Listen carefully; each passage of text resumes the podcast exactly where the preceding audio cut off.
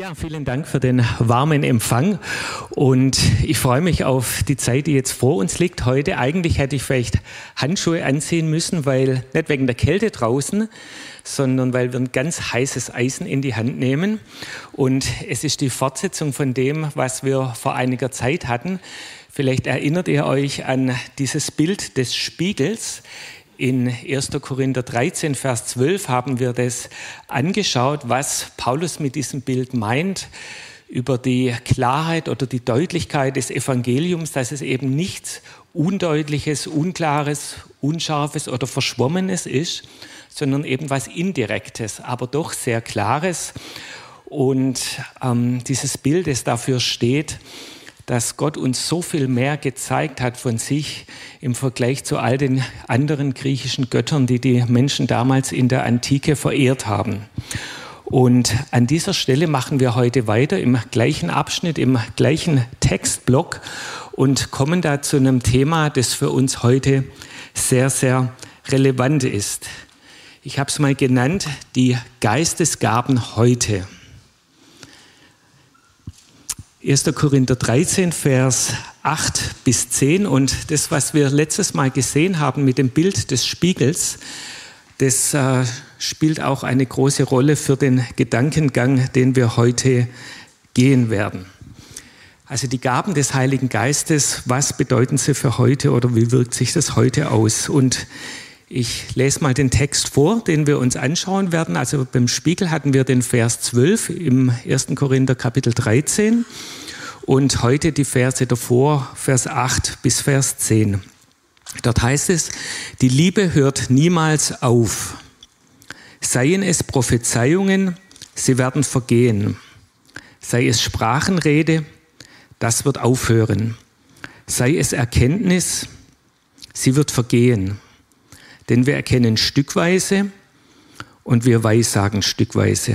Wenn aber das Vollkommene kommt, wird das, was stückweise ist, vergehen. Ein spannender, ein wunderschöner Text. Und in diesem Text geht es um das Verhältnis zwischen Liebe und den Gaben des Heiligen Geistes. Wie hängen diese beiden miteinander zusammen? Und vielleicht verwundert es auf den ersten Blick, dass da Paulus eine Verbindung herstellt. Aber es ist nicht nur in diesem kurzen Abschnitt der Fall, sondern auch drumherum. 1. Korinther 12, 13, 14 sehen wir genau, wie diese Thematik sich entfaltet. Und die Frage, die ich mir gestellt habe, ist, weshalb bringt Paulus diese beiden Größen Liebe und Geistesgaben so sehr miteinander in Verbindung? Wie hängt es zusammen? Und wenn wir uns den historischen Kontext der Stadt Korinth und der Gemeinde in Korinth, an die dieser Brief gerichtet ist, etwas näher anschauen, dann verstehen wir, dass es genau äh, bei dieser Thematik um Probleme geht, die die Gemeinde damals hatte und dann verstehen wir auch, weshalb Paulus darauf eingeht. Wir sind also am Jahresanfang des Jahres 55 nach Christus und zu dieser Zeit schreibt Paulus diesen Brief. Also wir gehen jetzt 1969 Jahre zurück und dann landen wir im antiken Korinth und Paulus adressiert diesen Brief an diese Gemeinde. Und dieser Brief ist nicht nur in einen luftleeren Raum hineingeschrieben, sondern er ist die Antwort auf Fragen und auf Probleme, die die Gemeinde in Korinth damals hatten. Und die Probleme, die waren groß, das wisst ihr. Beispielsweise hatten sie ein falsches Verständnis von der Auferstehung oder ein falsches Verständnis vom Abendmahl. Aber auch andere Probleme, die es in der Stadt an sich damals gab, die manifestierten sich auch in der Gemeinde, wie beispielsweise Stolz oder Unmoral. Und was war ein ganz besonderes Kennzeichen von Korinth? Ein Kennzeichen damals war, und das haben wir vor einem knappen Jahr, als wir mit Martin Butzer Seminar auf Studienreise waren in Korinth und in Griechenland allgemein und speziell dann auch in Korinth, ganz deutlich gesehen, in Korinth, im Gegensatz zu anderen Städten in der Antike, gab es die Chance, sozial aufzusteigen. Ja, in anderen Städten, Rom oder Antiochia oder Ephesus, gab es eine etablierte Oberschicht und du hattest sozial keine Möglichkeit, irgendwie hochzukommen. Es gab da höchstens Streitigkeiten innerhalb der eigenen Schicht. Aber in Korinth gab es die Möglichkeit, aufzusteigen. Und das haben die Bewohner von Korinth auch versucht, äh, ganz deutlich wahrzunehmen. Und dieses Streben nach Ruhm und Ehre, das in der Antike überall zu finden ist, ja, jeder wollte da irgendwie eine Inschrift oder ein Denkmal für sich irgendwo in der Stadt platzieren. Dieses Streben war in Korinth am allermeisten verbreitet. Und offensichtlich hat sich das dann auch in der Gemeinde fortgesetzt. Also dieses Streben nach Ruhm und Ehre war auch ein Phänomen, nachdem Menschen sich bekehrt haben, was sich dort in der Gemeinde manifestiert hat. Und das war mit ein ganz wichtiger Grund, weshalb Paulus äh, gewisse Inhalte dieses Briefes geschrieben hat. Beispielsweise diese ganzen Streitigkeiten in den ersten drei Kapiteln des Briefes, ja, das Gerangel, ja, ich folge Petrus nach, ich folge Apollos nach, ich folge Paulus nach. Diese Dinge, es war ein Streben nach Ruhm und Ansehen. Und dann hatten die Korinther einen Volkssport. Ja, der Volkssport war jetzt nicht der VfB, sondern der Volkssport war vor Gericht zu streiten. Ja? Und zwar nicht nur gegen irgendjemand, sondern speziell auch gegen Geschwister in der Gemeinde. Die haben sich gegenseitig dort vor die Gerichte gezerrt. Das war, äh, das war wirklich abnormal. Und diese Lieblosigkeit war weit verbreitet in der Gemeinde. Das war die eine Seite der Medaille. Und die andere Seite war, sie haben sehr stark äh, die Gaben des Heiligen Geistes praktiziert, die dann Paulus auch in 1. Korinther 12 aufzählt. Das war ihnen extrem wichtig. Und das Allerwichtigste, wo sie, wo sie ihre Energie reingesetzt haben, war eben zu prophezeien. Ja, also die Weissagung, die war sehr, sehr stark in der Gemeinde vertreten. Das war somit das Höchste, was sie an Ansehen hatten. Wo dann Paulus beispielsweise sagt, die Erkenntnis bläht auf, aber die Liebe baut auf.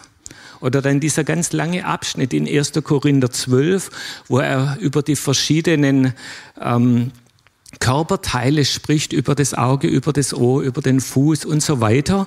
Und wo eben für die Korinther das Auge das Allerwichtigste war, ja, das zu sehen als Bild dann für Prophetie oder für Weissagung. Also das war so eine Situation, die die Gemeinde geprägt, charakterisiert hat. Und Paulus schreibt dann an die Gemeinde, um eine klare Antwort für diese Probleme, die sie hatten, zu geben.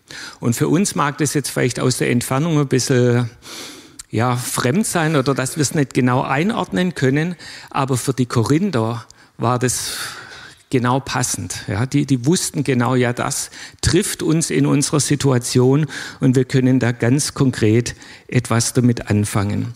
Also diesen Abschnitt, den wir uns jetzt gleich genau anschauen werden, müssen wir auf dem Hintergrund dieser Problemlösung verstehen. 1. Korinther 13 ist dieses bekannte ähm, ja, man sagt hohe Lied der Liebe, wo Paulus über viele, viele Verse entwickelt und ausführt, was denn die Liebe ausmacht, dass sie niemals vergeht, dass sie Böses nicht zurechnet und so weiter und so fort. Ganz wunderbar, dass sie sich neid, nicht neidet, dass sie sich nicht groß auftut. Ja, das war so noch ein Bild vom antiken Korinth, das wir da gesehen haben. Ganz beeindruckende archäologische Ausgrabung, wunderschöne Stadt. Und wenn wir jetzt mal diesen, dieses Bild sehen, da haben wir blaue Balken und wir haben rote Balken. Blau habe ich mal genommen als Farbe für die Gaben des Heiligen Geistes und rot als Thema für die Liebe. Da sehen wir 1. Korinther 12 und 1. Korinther 14 geht es sehr stark um die Gaben des Heiligen Geistes. Dazwischen reingeschoben, so quasi als Mitte, als das, was es zusammenhält, ist die Liebe. Aber in die Liebe rein ist nochmal dieser kleine blaue Balken in der Mitte, wo es dann im Kapitel der Liebe nochmals um die Gaben des Heiligen Geistes geht. Und das ist genau dieser Vers oder diese drei Verse, die wir uns jetzt gleich genauer anschauen werden. Also Liebe und Geistesgaben, das soll diese Grafik veranschaulichen, gehören ganz eng, ganz untrennbar miteinander zusammen.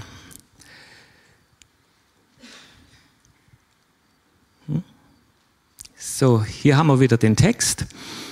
Und was fällt bei diesem Text auf?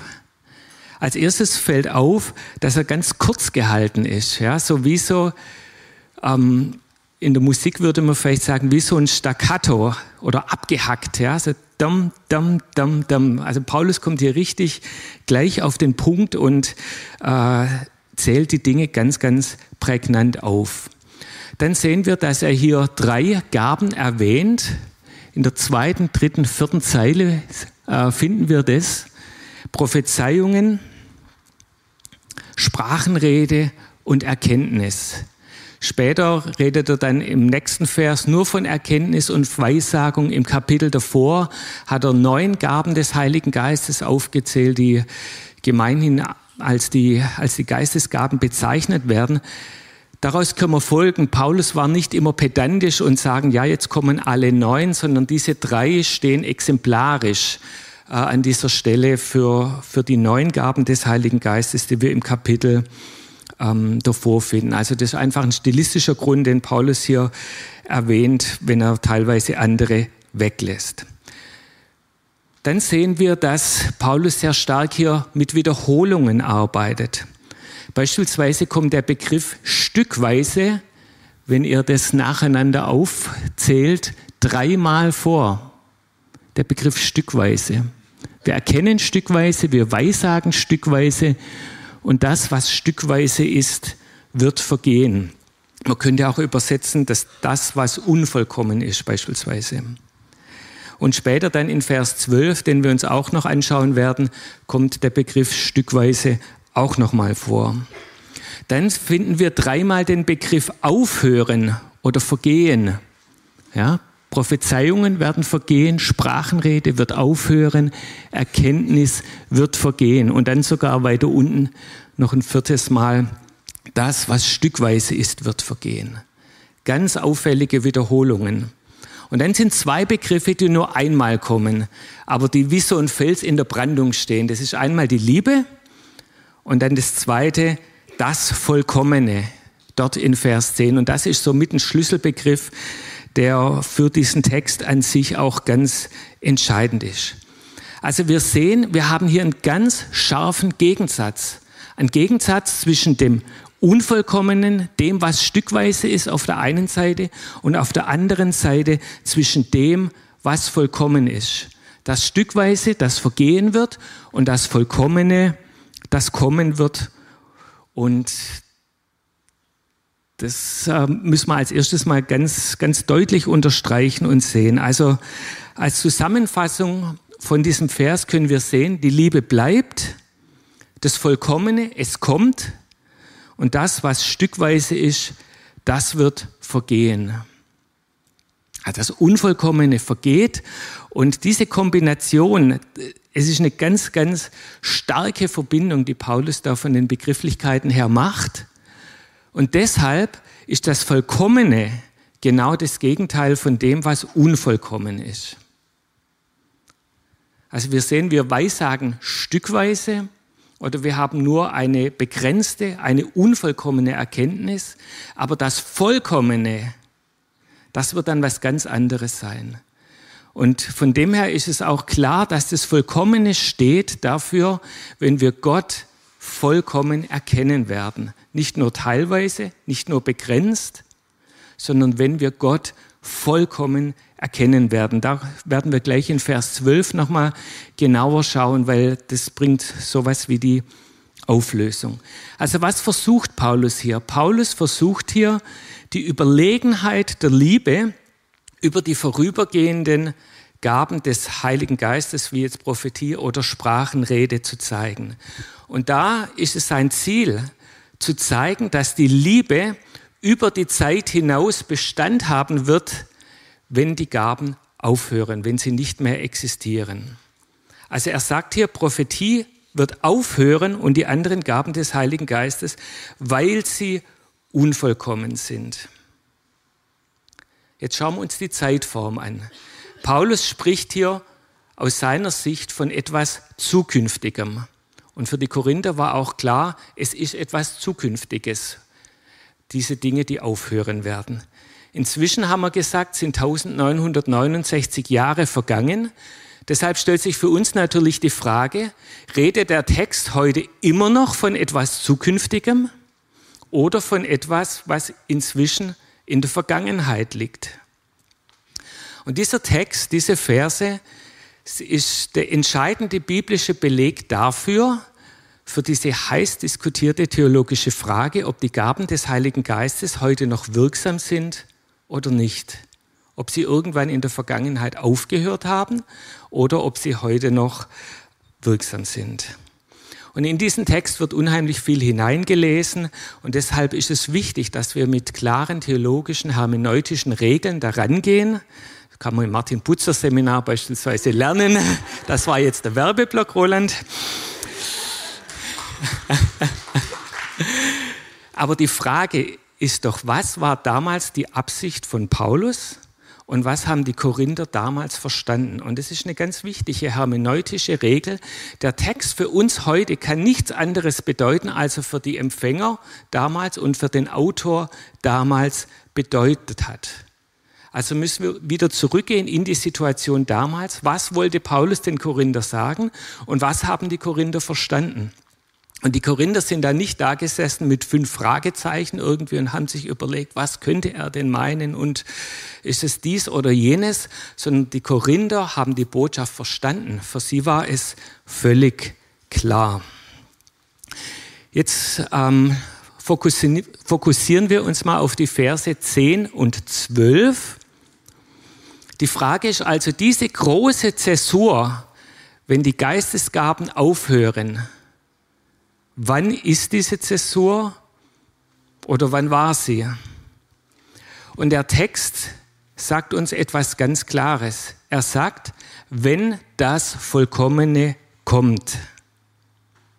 Und wir haben vorher schon gesagt, das Vollkommene steht dafür, wenn wir Jesus vollkommen erkennen.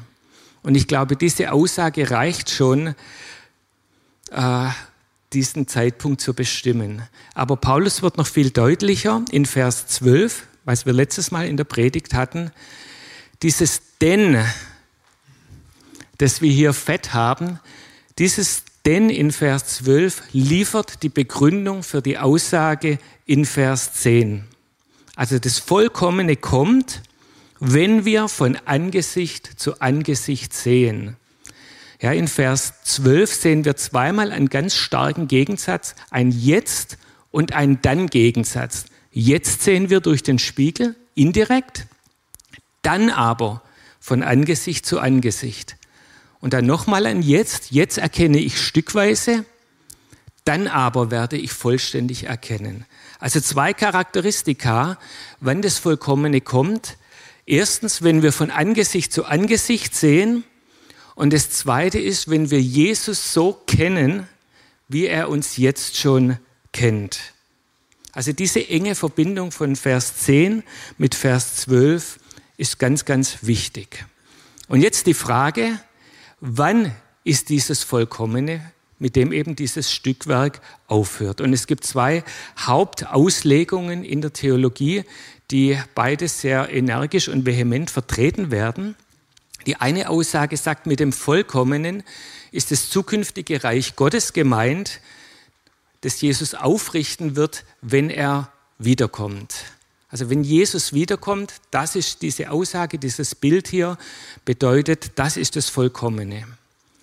Eine zweite Auslegung sagt, wenn die Bibel fertig geschrieben ist, dann haben wir das Vollkommene, weil dann haben wir ja alle Erkenntnis. Also die Fertigstellung der Bibel, das wäre also was in der Vergangenheit liegendes, markiert diesen vehementen Einschnitt, diese große Zäsur in der Weltgeschichte, wenn das Unvollkommene vergangen ist, wo wir das nicht mehr brauchen und wo wir jetzt in dieser Zeit der Vollkommenheit leben. Und in der theologischen Auslegung wird mit großer Mehrheit die erste Meinung vertreten. Das heißt, dass mit dem Kommen des Vollkommenen die Wiederkunft Jesu gemeint ist. Ich habe euch mal ein Zitat mitgebracht von Greg Keener. Er sagt, die Zeit der Geistesgaben liegt zwischen dem ersten und dem zweiten Kommen Jesu. Also das ist eine theologische Aussage, die, die ganz eindeutig die Mehrheitsmeinung vertritt, weshalb sich dieses Vollkommene auf die Wiederkunft Jesu bezieht und weshalb die Gaben des Heiligen Geistes auch heute noch wirksam und aktiv sind. Und ich habe euch viele Gründe mitgebracht, weshalb es sich diese Aussage nur auf die Wiederkunft Jesu beziehen kann und weshalb es keinen Sinn macht, sie mit, äh, mit der Fertigstellung des Kanons des der neutestamentlichen Schriften zu beziehen. Wenn wir den ganzen Kontext anschauen von 1. Korinther 13, das, den Inhalt dieses Kapitels, dann ist die Wiederkunft Jesu das einzige Thema, das eindeutig in diesem Abschnitt zu finden ist. Da gibt es keines andere. Ja, wenn du etwas anderes nehmen möchtest, dann musst du etwas hineinlesen.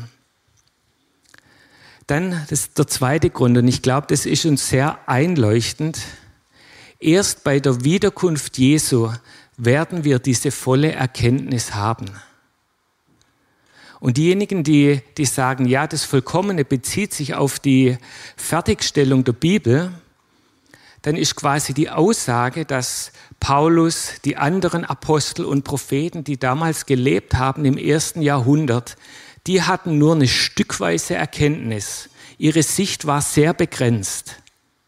Aber heute, wenn wir jetzt die Bibel haben, haben wir eine Erkenntnis, die weit darüber hinausgeht, die damals die ersten Christen haben. Ist das wirklich so? Also wenn ich denke, wie Paulus, was er wie er Gott gekannt hat, was er für eine theologische Schärfe hatte, was er für eine Liebe zum Wort hatte, wie er das weitergegeben hat. Das ist brillant. Und dann so kommen und sagen, aber ich und wir, ha, wir sind da noch Lichtjahre drüber. Das ist anmaßend. Ja, das ist anmaßend. Also im Vergleich zu Paulus da sind wir auf einer ganz anderen und zwar, ich würde mal sagen, deutlich, deutlich niedrigeren Flamme unterwegs. Ich wünsche mir, dass, dass wir Gott immer besser kennenlernen, aber zu sagen, ich wäre auf einer Stufe mit Paulus und den anderen Apostels damals. Ja. ja. Dann der dritte Grund. Das Vollkommene wird vergehen, wann? wenn wir von Angesicht zu Angesicht sehen. Und das ist ein klares Bild dafür, Gott oder von Angesicht zu Angesicht sehen ist ein Bild dafür, Gott zu sehen, Gott gegenüber zu stehen. Das bezieht sich eindeutig auf die Wiederkunft Jesu. Und dann der zweite Punkt in Vers 12, den wir schon gesagt haben. Das Vollkommene bedeutet, dass wir Jesus so kennen, wie er uns kennt. Jesus kennt mich durch und durch. Aber ich kenne ihn nicht auf diese Art und Weise. Ich kenne ihn stückweise.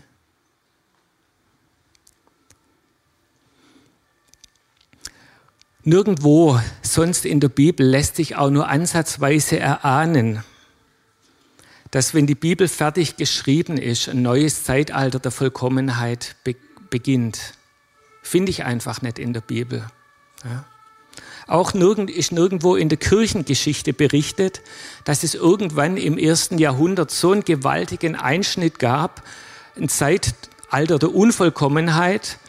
Dann hat Johannes die Offenbarung geschrieben, das letzte Buch der Bibel war fertiggestellt und ab da ist ein paradiesischer Zustand eingetreten, war eine Zeit der Vollkommenheit. Wir finden das nicht in der Kirchengeschichte äh, überliefert. Wir sehen auch nicht, dass die Korinther die Fertigstellung der Bibel irgendwo im Blick hatten, als, als sie diesen Brief gelesen haben. Andere Bibelstellen, und ich denke, hier wird es auch nochmal sehr klar, beziehen nirgendwo die Vollendung oder das Vollkommene äh, auf, auf äh, die Fertigstellung der Bibel, sondern eindeutig auf die Wiederkunft Jesu. Und zwar im gleichen Brief, schon ganz am Anfang im ersten Kapitel.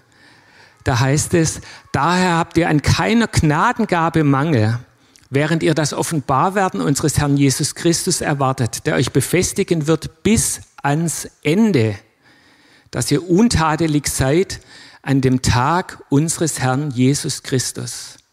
Also hier sagt Paulus ganz eindeutig, das Ende, die Vollendung wird sein der Tag Jesu Christi. Und das ist vom biblischen Sprachgebrauch ganz eindeutig, wenn Jesus wiederkommt. Ja, der Tag Jesu Christi ist nicht, wenn, wenn die Bibel fertiggestellt wird. Das ist nirgendwo äh, der Fall. Oder beispielsweise in Offenbarung 22, Vers 4 heißt es, dass wir Gott von Angesicht zu Angesicht sehen werden. Und an dieser Stelle kommt auch niemand auf die Idee zu sagen, ja, das ist, wenn die Bibel fertiggestellt ist, sondern eindeutig, wenn wir Gott sehen werden von Ewigkeit zu Ewigkeit. Und noch ein letzter Grund. Wenn Paulus, was will denn Paulus sagen mit diesem Abschnitt? Er wird sagen, die Liebe überdauert alles. Und wenn er jetzt sagen würde, ja gut, wir sind jetzt im Jahr 55, ich lebe noch zehn Jahre etwa, ich werde insgesamt 13 Briefe schreiben, 1. Korinther ist jetzt mein vierter. So in den nächsten zehn Jahren habe ich jetzt nur neun weitere. Ich hoffe, dass, dass das alles wohl klappt. Und dann ist halt noch ein bisschen der Flaschenhals Johannes, ob der mal irgendwann in die Pötte kommt, die Offenbarung zu schreiben. Und wenn es die Liebe schafft, bis dahin noch zu aktiv zu sein und noch, äh, und noch zu existieren, dann ist sie eben überlegen über alles andere. Das wäre eine sehr schwache Argumentation. Ja, es ist viel stärker, wenn er sagen kann, die Liebe, sie wird andauern und es überdauern, wenn Jesus wiederkommt. Also wir können aus theologischen Gründen nicht mit, mit einer soliden Grundlage sagen, ja, es, dieses Vollkommene bezieht sich auf den Abschluss des Kanons, auf die Fertigstellung der Heiligen Schrift. Erst im Reich Gottes, wenn wir Gott von Angesicht zu Angesicht sehen werden, hört das Stückwerk auf. Warum? Weil dann in der Ewigkeit im Paradies bei Jesus wird die Erkenntnis vollkommen sein. Wir leben noch nicht in dieser Zeit der vollkommenen Erkenntnis. Und erst dann, wenn wir bei, bei Gott im Himmel sein werden, erst dann enden die Geistesgaben, endet Prophetie, endet die Sprachenrede und die vorläufige Erkenntnis.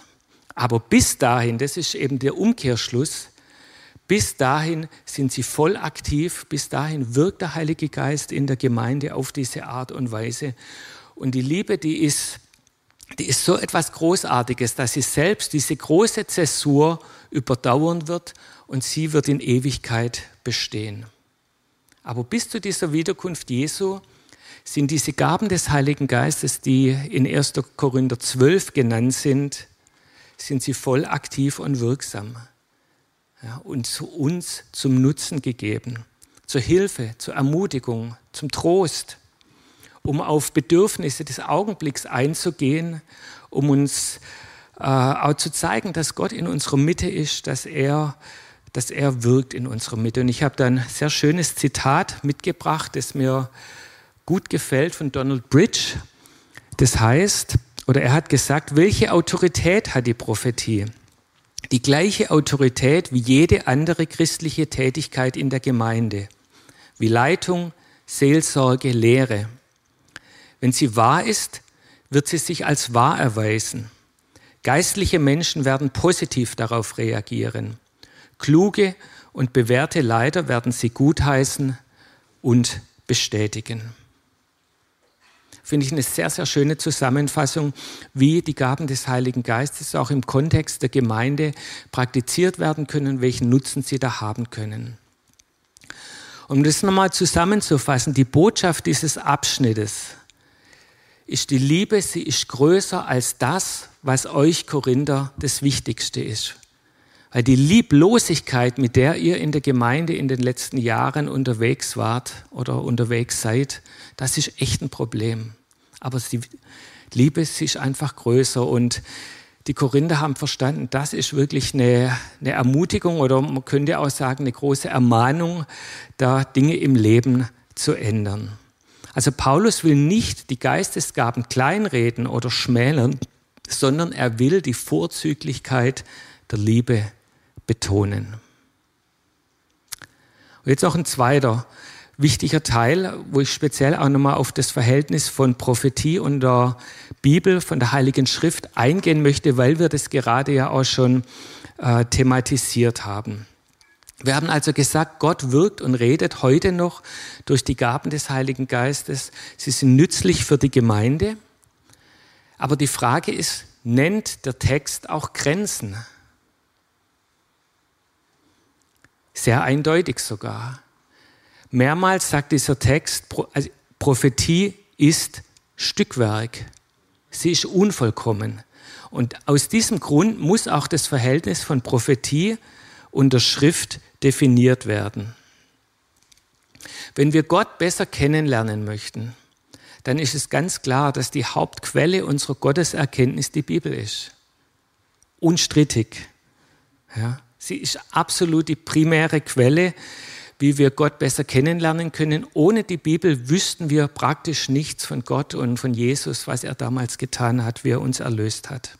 Also Gott hat uns das Wort gegeben. Es ist ein unendlicher Schatz und es ist auch eine großartige Quelle über, Offenbarung, über die Offenbarung von Gott. Ja, Gott hat sich durch die Schrift offenbart. Das können wir gar nicht genug betonen und unterstreichen. Aber wir können auch durch Prophetie Gott besser kennenlernen. Sie ist unvollkommen, sie bringt uns nur ein teilweises Wissen über Gott, aber es ist, weil eben der, der menschliche Aspekt da sehr stark auch mit drin ist, aber trotzdem ähm, sagt uns die Bibel, dass sie nützlich ist für uns als Gemeinde und Ihr habt es sicherlich auch schon erlebt. Ne? Gott redet in eine bestimmte Situation hinein und es ist so ermutigend, so auferbauend. Und du weißt, das war jetzt nicht irgendein Zufall, sondern da hat wirklich Gott, Gott geredet, Gott gewirkt und Gott mich ermutigt und berührt. Wie ist das Verhältnis von Prophetie und der Schrift? Ganz klar sagt das Neue Testament hier, Prophetie im neutestamentlichen Gemeindekontext ist der Autorität der Schrift nicht gleichgestellt. Niemals kann es nicht sein. Sie steht nicht auf dem Niveau der Schrift. Das müssen wir äh, ganz fest im Kopf haben. Der, die Bibel ist abgeschlossen, der neutestamentliche Kanon, er steht. Das heißt, Gott redet heute nichts mehr, was auf dem gleichen Niveau von der Schrift steht, was absolute Autorität hat. Ja. Und selbst zu neutestamentlichen Zeiten hatten die ersten Christen auch nicht, äh, nicht diese Vorstellung, dass prophetisches Reden innerhalb der Gemeinde Schriftniveau hätte. Ja, das behauptet niemand. Also die Prophetie war schon damals äh, in der Korinthergemeinde auch nicht der Autorität der Schrift gleichgestellt, damals der Autorität des Alten Testaments, was sie hatten, sondern es war einfach ein menschlicher Bericht von dem, was der Heilige Geist aktuell in eine Gemeindesituation hineinredet und wo er Einzelne aufmerksam gemacht hat, etwas weiterzugeben. Also es ist wichtig für uns auch zu betonen, eine prophetische Offenbarung ist nicht eine Offenbarung in Schriftqualität, weil sie Stückwerk ist, weil sie unvollkommen ist. Ja? Das ist für die Verhältnisbestimmung ganz, ganz entscheidend. Also Prophetie hat ihre Grenzen, sie muss geprüft werden und sie muss vor allem anhand der Schrift geprüft werden. Und ein wichtiges Prüfkriterium ist beispielsweise, führt Prophetie zur Schrift hin, was gut ist, oder führt sie von der Schrift weg? Und dann äh, können wir das auch entsprechend dann einordnen. Und es gibt ja Leute, die so Land auf, Land ab rumziehen, auch irgendwie unabhängig von irgendeinem Gemeindekontext und die Ansprüche stellen von besonderer Erkenntnis und da sie besondere Offenbarungen haben und ihre Aussagen fast so vertreten, als ob sie Schriftniveau haben oder sogar über der Schrift stellen. Bei solchen Dingen müssen wir aufpassen. Ja? Weil es kann nicht an der Schrift vorbeigehen, aber zu sagen, Prophetie hilft uns im Gemeindekontext, es ermutigt uns, es bringt uns weiter. Das ist eine sehr positive und wunderbare Sache, die sich auch heute gegenüber der Zeit damals der ersten Christen im ersten Jahrhundert in keinster Weise geändert hat. Wie können wir das zusammenfassen jetzt, was wir festgestellt haben in diesem Text? Wir haben gesehen, wenn Jesus wiederkommt, dann werden Prophetie und die anderen Gaben des Heiligen Geistes aufhören, weil wir sie im Himmel in der Ewigkeit nicht mehr brauchen. Aber bis dahin brauchen wir sie und bis dahin bestehen sie weiter und sind nützlich und sinnvoll. Und Paulus geht es bei seiner Argumentation in diesen Versen nicht darum, dass er auch nur ähm, jetzt irgendwie die Gaben des Heiligen Geistes be beiseite schieben möchte, sondern er will vor allem die Liebe betonen. Die Liebe überdauert all das, was euch aktuell am wichtigsten ist. Und von 1. Korinther 13 geht dann Paulus zu 1. Korinther 14 und dann noch mal ein ganzes Kapitel, wie die Geistesgaben in der Gemeinde auch praktiziert werden können. Und er sagt beispielsweise, die Geistesgaben sind da, um zu erbauen, um zu ermahnen, um zu trösten. Also Geist, die, diese Gaben sind äh, hilfreich und nützlich für den Aufbau der Gemeinde. Sie sind keine neuen Offenbarungen über Dinge, die der Schrift gleichgestellt sind, aber es kann ein aktuelles Reden Gottes in eine ganz konkrete Situation hinein sein. Und jetzt die Frage über unser Handeln, über unsere Praxis. Wie können wir den Gebrauch der Gaben des Heiligen Geistes heute in unserem Gemeindekontext fördern? Auch diese Antwort finden wir direkt im Anschluss an den Abschnitt, den wir gerade gelesen haben. Da sagt Paulus in 1. Korinther 14.1, strebt nach der Liebe, eifert aber nach den geistlichen Gaben, besonders aber, dass ihr weissagt. Wir sollen eifern danach. Wir sollen heiß darauf sein, die Geistesgaben auch im Gemeindekontext zu erleben. Und wie können wir das machen? Wir können einfach Gott darum bitten, dass er mit seinen Gaben wirkt in der Gemeinde. Wir können offen sein gegenüber dem Wirken des Heiligen Geistes. Wir können aktiv damit rechnen. Es ist auch eine Frage unserer Erwartungshaltung.